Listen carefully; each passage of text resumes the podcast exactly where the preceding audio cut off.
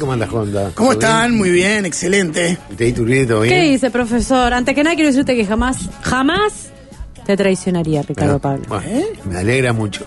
¿A qué Me- viene esto? ¿A qué viene esto? Que, que estuve en fácil desviarse antes de, de venir acá. Este, eh, atrasadamente hablando de los 30 años de Tres Otero. Ay, lo agarré. Y entonces, este. No, no, no te agarré a vos. Entonces, este, en la zona lúdica me pusieron que Virginia este, organizaba un sindicato con los trabajadores de Otero. ¿Y por qué hicieron una traición? Porque él dijo que sería una traidora. ¿Cuál? Qué fuerte, Qué profesor. traidora, dije, ¿no? Yo no te levanto los brazos para nada, no te hago un paro, nada. El profesor no. Ah, ¿Cómo va a pasar más? ¿Y qué, Y qué el que sindicato menos, tenerme que empezar a encargar ya de todos ustedes. Si no podría, quería- no podría. Si no quería, tenía que tirar No, para yo en este caso no entraría en el No, sindicato. vos no. Pues estoy Vos sos la patronal. Secretaría de los dos Yo me iría a pelear con ustedes dos. Qué problema este. Por eso, pero nada, traidora. Traidora de clase, no tuya. No, no, traidora. da clase, no Claro. importa. Sí, señor. Y no, y no se me cae la pestaña, me parece. La pestaña, ¿eh? Una pestaña se te cae. ¿Qué, qué- Qué fuerte. Salgamos de acá mejor que el nombre de Iturbide no hay por qué. Ya lo ha mancillado demasiado como No, para pero estuvo muy bien. en la vida misma. Estuvo muy Bueno, bien. ¿Estuvo buena la nota? Bueno, eso lo tiene que decir la gente. Hoy ¿no? lo voy a buscar en el. Yo la no. cocina lo voy a buscar en el on demand. ¿Eh? A demanda. Más o menos, el, el, el inmaduro dice más o menos. Si no la escuchó. Si estaba escribiendo. Sí, la escuchó, la escuchó, la escuchó. Ah, también. escribía. Estuvo bien, yo qué sé, yo me sentí muy cómodo, no sé la gente si les gustó la entrevista o no. Ellos eh, creo que les pasaron bien, así que no, no, no hay mayor problema. Bueno, ¿qué te dejó el fin de semana? Eh, ¿Qué le dejó ¿El fin de lío, o, o sea, lo que, está, lo que estamos discutiendo ahora o el de los partidos? No, el lío. Yo qué sé, el lío. Bueno, lo hablamos después igual. No, no, Creo no. el, el último bloque va a ser de contenidos con el tema de del conflicto de si hay fútbol o no. Este, probablemente vaya a haber fútbol. Yo creo que sí, Va a pero bueno. haber muy difícil que, que no que no den solo no le den satisfacción a las demandas, que no busquen un acuerdo por todos los complejos, bueno, por el otro día lo decía acá el presidente de la mesa, todas las dificultades que tienen para armar el calendario. Donde le llega a meter una una suspensión más, va a ser un lío espantoso. Este, pero además, bueno, está, porque hay que buscarle soluciones o hay que intentar buscar soluciones, no no es tan fácil de que Digo, ha habido muchos editoriales estas horas. Bien, profesor, editorialice. Música editorial. Vamos, profesor. Ha- ha habido- no, no, yo no Ah, voy- perdón. Yo precisamente digo, no voy a editorializar. Ha habido muchos editoriales. No, yo en realidad más, más que nada podíamos hablar. Repitamos a Goni. Nos metemos en el último bloque más con el tema de la información. Sí. Como titular, es muy probable, aunque se va a definir mañana, es muy probable que haya fútbol. Exactamente. Es muy improbable que se pare la actividad. Otra cosa porque las demandas que plantearon hoy los árbitros son, Son- bastante razonables Sí, sí. y alcanzables, no es que le hayan pedido, no sé, algo desproporcionado. O que la AUF no pueda cumplir. Pero bueno. Eh, vamos al fútbol entonces, a lo Sí, que vimos sí, el fin de semana. sí. Gran fin de semana, gran. Opa. No, Bueno, no se sé ve si- que vimos distintos partidos. No sé si fue. Se ve que. Se ve que yo estaba mirando otra cosa. Pero No, yo miré tres partidos enteros nada más. Y uno ligué muy mal. ¿por cuál fue? Por- Cerró largo Fénix. Pa, fue muy mal. Estuvo duro de verdad. Duro, duro, duro de ver. No puede jugarse.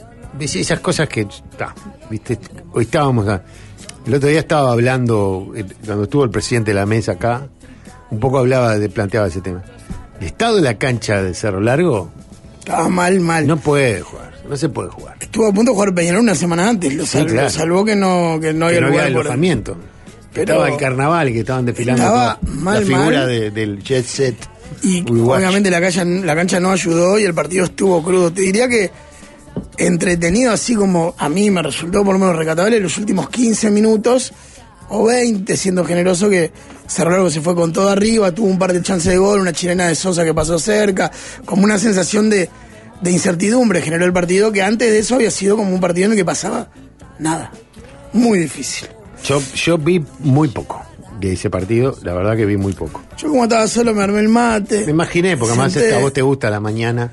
Me gusta mucho el fútbol mañanero, dije, está. Pero- Y pegado a eso vi Liverpool-Chelsea, que no lo voy a comparar porque sería una trampa y una injusticia. Pero claro, eh, los relatores se quejaban de que el partido no tenía la intensidad que habitualmente tiene la Premier y yo lo vi y decía, Porque no viste la 10 de la mañana. vos no estabas en mi sillón, si no, Y bueno. no dirías eso. No, pero yo siempre insisto en que lo discuto mucho con mis amigos cuando me dicen, no, porque ¿qué voy a ver? ¿Barcelona-Real Madrid o Peñarol-Feni? Y bueno, sí.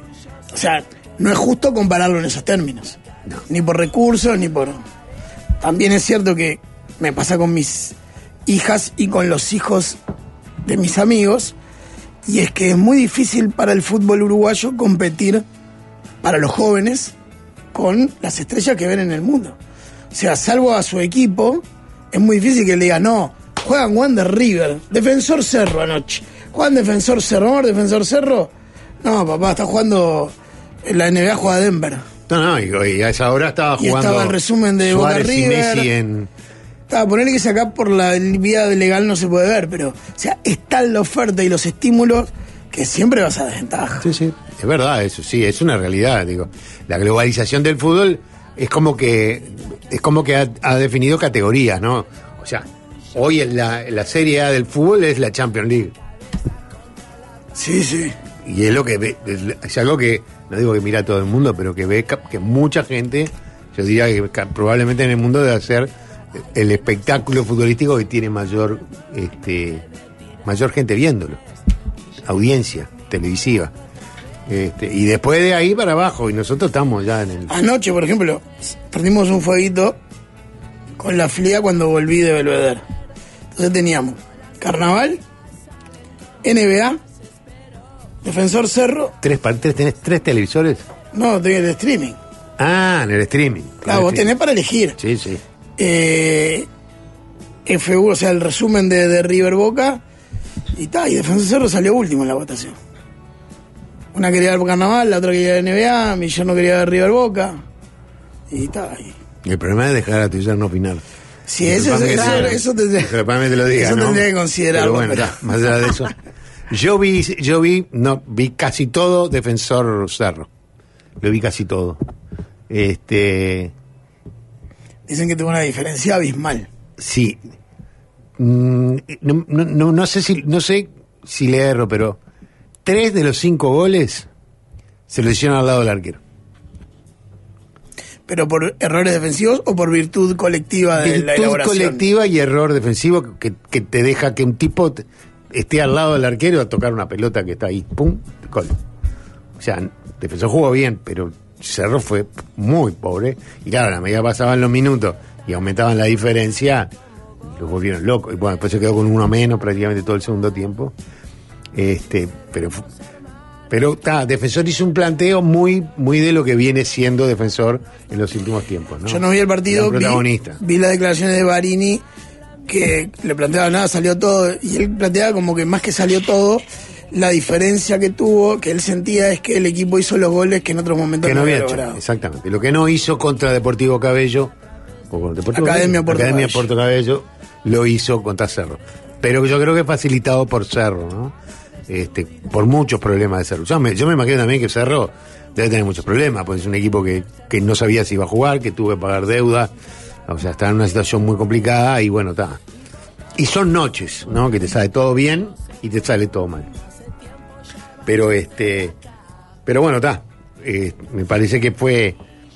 ta, para Defensor fue muy importante porque yo supongo que había quedado muy golpeado por, por haber quedado eliminado de la Copa y además ya, en ya había ver, rumores. Ya. Sí, sí, sí, cuando quedó afuera de la Copa con, con, el, con los pensionados, ya empezaron las. La, ay, que, que ahí saca Barini, que no sirve, bueno. Esas cosas que pasan siempre. En el- Pero van dos partidos, muchachos. no, eran, eh, eran dos partidos. Ya estaba, eran, era la copa. Antes de jugar, es el primer partido porque jugaba, no yo creo que yo creo que el, No, no, la- la- el partido de, de- de Nacional con Puerto Cabello, yo creo que alimentó esa, ima- esa También. idea de con- defensor no puede haber perdido con este Lo cuadro. dijiste vos en el comentario. Claro, o sea, pero de ahí- vos ayudaste. No, no, pero de ahí a, a querer echar al técnico que recién arrancó a laburar es una, una demencia. No, bueno, pero es la gente, ¿no? Yo no estoy hablando, no sé si alguna vez si les pasó a, la- a los dirigentes, sé que a la gente le pasó en las redes, ya está, que no sé qué, otra vez. Este. Y bueno, está, después, bueno, obviamente a los grandes, eh, que, me, que me, me da la sensación, entiendo, la, explicación que dio Recoba me parece que es una explicación lo más, de lo más justa. Es decir, el equipo hizo un viaje muy cansador, no querían cansar a los jugadores, quería que descansaran. Ahí hay como una cosa que, que es discutible en el sentido de decir, este, bueno, no, no puede quedar afuera. Claro, la, yo creo que, la discusión se dio a partir de que se notó tal diferencia con Puerto Cabello que muchos especulaban ayer en Belvedere si no, si la canita al aire no era el miércoles en vez de ayer contra Claro. el campeón actual. Claro, exactamente. Esa era como la discusión. La discusión era pues, guardarlos el miércoles, que para ganarle a, los venezolanos no, no vas a tener- precisas todo tu, tu Pero además potencial. porque en como está la, dada la serie, no te- es muy difícil que... te- yo diría que no te la pueden dar vuelta. Está bien, para mí Recoba dijo, yo por la duda No, no, no. y- pero bueno, está. pongo es- todo, quiero hacer tres goles en el primer tiempo y dormir tranquilo. También es cierto que si le pasa, si, si vos, esos jugadores que pueden estar cansados, que te eh, ponerlos, ex- exponerlos de repente, puede significar un esfuerzo que termine perjudicando al jugador. ¿no? Y Que lo arriesgues. No lo arriesgues. Físicamente. No me arriesgues a Pereira. Este, que lo sí, no, me, no, no, no me complique la vida. Pongo a los que, a los que bancan. Y este, y bueno, está, el partido, yo creo que, que está claro que casi como una comprobación de que una cosa son los titulares, dos son los suplentes. El equipo inicial de Nacional no pudo con Liverpool y en el segundo tiempo fue mucho más que Liverpool. Sí. Es más, pudo haber ganado el partido. No digo que mereciera, pero pudo haber ganado el partido. Sí, yo creo que Liverpool fue mejor el primer tiempo y Nacional fue mejor en el segundo tiempo. Hay un dato que para mí no es menor y es, para mí el partido lo cambian los cambios. Este, yo lo, lo hablaba incluso justo cuando yo salía, me encontré con Alfaro que también salía, estuvimos hablando un poco del partido y tal, y no porque yo lo haya dicho, cuando yo le planteé me, decía así que el cambio del doble 5 le cambió el Y partido cambió el partido. Sí, y sí. le costó un rato aco- reacomodarse, porque yo sé que Pereira es ese plus de calidad que el equipo tiene. Pero para mí el partido empieza a cambiar con Sanabria y Thiago Helguera. Sí, sí. Es que ahí, es decir, cuando él cambia la, la mitad de la cancha es cuando le- el equipo se le, le empieza a cambiar. Le, le pasa a dominar el juego y empieza a jugar mucho mejor. Con un dato que yo en el momento no manejé y después me quedé pensando. Creo que Helguera jugó su mejor partido, sus mejores minutos en primera, con una diferencia sustancial.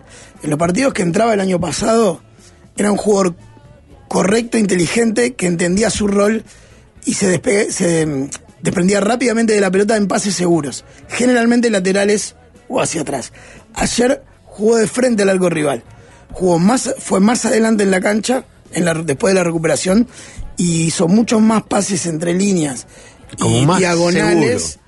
más seguro y más, al- más para, para cambiar el- la jugada que para dar seguridad. Y me parece que eso fue tan sustancial que la jugada del gol de, de Ever del empate pisada. es una pisada de él al borde del área que mira al arco de enfrente y dice, bueno, ¿cuál es la mejor opción para agredir? Que fue No. un cambio sustancial en su juego, me parece. Puede ser, de sí. lo que habíamos visto. Digo, por eso te digo, eh, eh, es un jugador con una proyección f- formidable. Me parece que, claro, tiene que crecer, tiene que jugar, tiene que, que empezar a tener. es- y que, que quizás cuando empezó las, hacer lo, que, lo más fácil, de repente era lo que lo hacía sentirse seguro. Claro, yo no, no, no lo No, planteo como una yo crítica, lo planteo como una evolución. Como una evolución. Yo entiendo que un guacho de 17 años Claro. entra en un partido de Libertadores, juega segura. No, te pongas. Pero eso también es un síntoma de, de inteligencia, es decir, yo, yo no estoy en condiciones de arriesgar todavía, y entonces en la medida que va ganando confianza, este, pero bueno, está, me parece que, con, que la, la muestra del segundo tiempo, lo de los venezolanos a mí me genera siempre la duda de si eh, son un, un buen parámetro o no son un buen parámetro, pero de alguna manera me da la sensación como que Nacional va encontrando una forma de jugar y, y- y que tiene muy buen equipo. Sí, yo creo que tiene muy buen equipo, pero que también es cierto que el funcionamiento colectivo no es fácil de lograr. No, no. Ayer, ayer creo que el primer tiempo fue muy malo en Nacional, Sí. pero que está también era difícil pedirle funcionamiento colectivo a un equipo que tenía siete cambios. Totalmente. pero en partidos anteriores, salvo el de Venezuela, también todavía le ha costado. Por eso te digo, yo te hablo de que tiene muy buenos jugadores. Todavía no sé si ha encontrado la forma de jugar, pero tiene muy buenos jugadores y tiene muchas variantes. Tiene muchas variantes. Tiene muchas variantes. Eso sin Y duda. entonces me parece que, digo, que está. Manejar eso también no es fácil y, y tampoco es fácil para un técnico que no tiene experiencia. Porque, digo, tiene experiencia en el trato con los jugadores, no me refiero a eso. Me refiero en el, en el, en el sentido de, de, de cómo maneja su equilibrio, de, de no apurarse, de, en algún momento decir, no, esto, me conviene más esto. ¿Entendés? Me da la sensación como que cuando vos tenés tantos jugadores, no es tan fácil, porque te- tenés, tenés oferta de jugadores y de sistema. Entonces, como que manejar eso a veces no es tan fácil. Sí, cuando lo- tenés tan poca experiencia como tiene el chino. ¿no? Lo otro que me pasa es, capaz que después la vida me vuelve a dar un cachetazo, pero mm, tengo una sensación inevitable de Diferencia entre los grandes. entre los grandes y los demás, más incluso que en otras temporadas. Sí, sí, yo también. Como que es demasiado abismal el potencial de cada uno de los grandes con los otros. Que si uno quiere pensar en quién puede meter en la Troya, ve a Liverpool ayer y dice, "Ta, este Liverpool le pelea, pero claro, este Liverpool tiene un jugador de otro nivel, de otra liga, que ayer jugó un primer tiempo descollante, que se le va a ir en junio. Sí, sí. Y ahí, yo no sé si puede bancar la toma. Bueno, y es un Liverpool que cambió prácticamente todo el equipo, que había salido digo. campeón. Y por más que hizo algunas cosas. Vos fíjate, ayer, por ejemplo, en Liverpool, de titular, como volante central, jugó un jugador que fue descartado por Nacional, que es el Torito Rodríguez. O sea, Liverpool apela a buscar jugadores Claro. que puedan resolver determinadas situaciones, pero que de repente no, no, no tienen lugar O sea, en, en su rival. Nacional se le llevó los que quiso Claro. y él, y él rescató los que pudo. Exactamente. No, que Liverpool hizo su negocio, ¿no? Porque, digo, hizo un trabajo de largo plazo, consiguió todos los campeonatos que, que quería conseguir, salió campeón de todo, tiene el ba- la, el- la- la cuenta bancaria gorda, y bueno, ahora va a ser un equipo que va a competir, punto. Pero además, a ver, cosa. es lo que yo planteaba en la previa respecto de. Nico me preguntaba qué deberían demandarle los hinchas de Liverpool. Porque algunos decían, ah, Palma no se gastó un peso para seguir. Yo creo que lo que hizo Palma está bien, entre otras cosas porque la posibilidad del bicampeonato, mirá la historia nomás. Nadie lo consiguió. Solo los grandes lograron Bueno, digo, nadie me refiero a los chicos. Entonces, vas a gastarte toda la que hiciste para un dificilísimo bicampeonato. No, pero además tiene en que realidad alimentar. acabas de salir campeón por primera vez en tu historia. Tenés, para mí tenés, disfrutar este año, Claro. tratar de meterte en Libertadores, que me parece un objetivo razonable para Liber, para este Liverpool. Sí, Y si sale, sale, y si no, Eh, seguí disfrutando. Y tiene que seguir invirtiendo en la. En, en la, La máquina. fábrica. Claro, la máquina que le ha permitido estar en estas circunstancias. Qué jugador Luciano Rodríguez. Tremendo Ayer, jugador. Y verlo en cancha, jugador. yo sé que eh, hoy el mundo es muy televisivo, pero el fu- lo- los buenos, los grandes jugadores vistos en cancha Son, mucho más disfrutables que en la tele. Entre otras cosas porque los ves cuando vos elegís el plano. Los ves cuando no ves- están en la cámara. Claro, están jugando la jugada por la izquierda y vos podés ver a Luciano Rodríguez cómo está, atrás del defensa esperando para meter la diagonal en el momento justo y ganar a la espalda a Freddy Martín. Que en la tele no lo podés ver. Y yo que sé, más allá que seas hincha de Liverpool o no, si podés antes de junio ir a ver a Luciano Rodríguez, te lo digo en serio. No, no, está bien. Si te gusta el fútbol, Es un jugador- placer. Es un jugador que da la sensación que, que está llamado a ser una, una gran figura distinto. distinto, totalmente distinto. Es decir, hay, ya hay mucha gente que lo compara con Suárez, no por la forma de jugar, sino Por por el vuelo que puede tener. ¿no? Este, y puede ser, sí. Eh, pero hablando de eso también, digo, me parece que, que, ta- que también la muestra de Peñarol de, de- del, fin de semana también muestra que te da la sensación que hay una diferencia entre Peñarol y los otros. Este, lo pongo en el nivel de Nacional, pero con los otros, ¿no? Este, y, el- quizás ahí lo que eh, me parece que hay diferente con, con el caso de Nacional es que, no sé si porque no ha tenido necesidad, pero como que Aguirre va como consolidando un equipo. No solamente lo- una, una forma de jugar, sino un- una, una integración.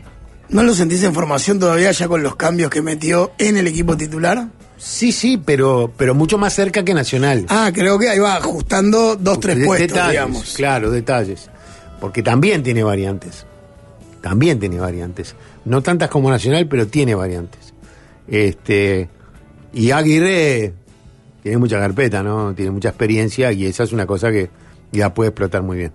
Pero ¿Sabes bueno, lo que dicen que estuvo mal darle el penal totalmente. al brasilero? Yo sí no sé qué le dijo. Lo primero que yo no sé, y entonces no puedo hablar de eso, es si, eh, eh, si Fernández miró a Aguirre y le preguntó si podía. Claro. Eso no lo sé. Y capaz que Aguirre le dijo que sí. No. Si no, cuando llega al vestuario, le tiene que decir a Fernández, Fernández, ¿quién, quién patea los penales? Usted, patea usted los penales. Porque, y, y lo que te voy a plantear es esto, ¿qué es lo que pasa? Pudo haber sido un gesto buenísimo para que el brasilero hiciera su primer gol, pero también puede haberle generado al brasilero un conflicto. Porque al errarlo, le pudo haber generado Sí, o una mochila. o una mochila, claro, una mochila, un conflicto en ese sentido. En el sentido de decir, pa, sentimiento de culpa, pa, qué macana, vos, erré el primer tiro que te me dan la pelota. Inseguridad. Seguridad, una pila de cosas. Sí, Pero bueno, no sé, eh, no sé si Aguirre lo autorizó o no. Y, y, y la actitud de Fernández igual fue pasiva, no fue de, de peleárselo. No, no, no. fue- No, porque hace poco se dio el mío. Hoy con un amigo comparábamos el incidente hace dos semanas, capaz que menos, en Atlético Tucumán River. Que hay un penal para River, Borja lo va a patear y, eh, ¿cómo se llama? El peticito que la rompe, Barco se lo saca y se lo pateo yo. Y Borja se le encargó de patear los penales y dice, no lo pateo yo, no lo pateo yo. Lo patea Barco, lo erra, lo ataja el arquero, pero lo hacen patear de nuevo por adelantamiento. Y en ese momento, Borja dice, ahora lo pateo yo. Y de Micheli le dice, ahora lo patea Borja.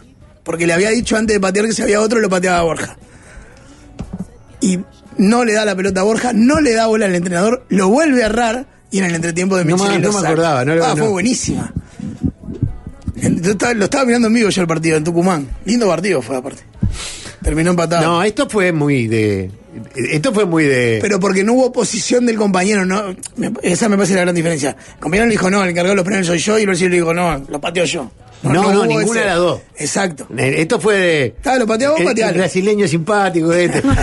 Bueno, yo creo que también influye que el partido da Estaba liquidado, la sensación de estar liquidado. Porque ese partido yo te digo iba 0 a 0 No, en no. Tucumán. Sí, sí, estaba liquidado. Este estaba liquidado. Digo, no estaba liquidado porque el 2 a 0 se resultaba pero la más- sensación Sí, totalmente. Digo, me estoy diciendo en Ah, perdón. Que el 2 a 0 es el peor resultado del mundo, ¿no? Pero, este, pero bueno, en fin. Y la otra es que me parece que, que en esta secuencia de partidos que hemos tenido, qué resultado que le ha dado Leo Fernández a, Peñarol. Que además me parece que uno, uno siempre comete el pecado de, bueno, nos- cuando estaba en Feni yo lo veía a veces, ¿ah?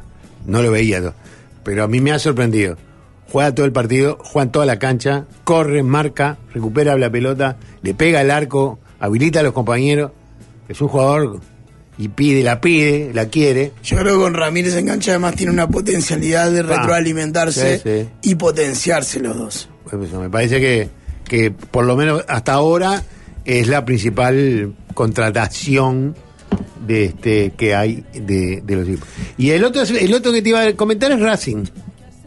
¿Ah? Bien, Racing. Racing, bien. Va a ser complicado.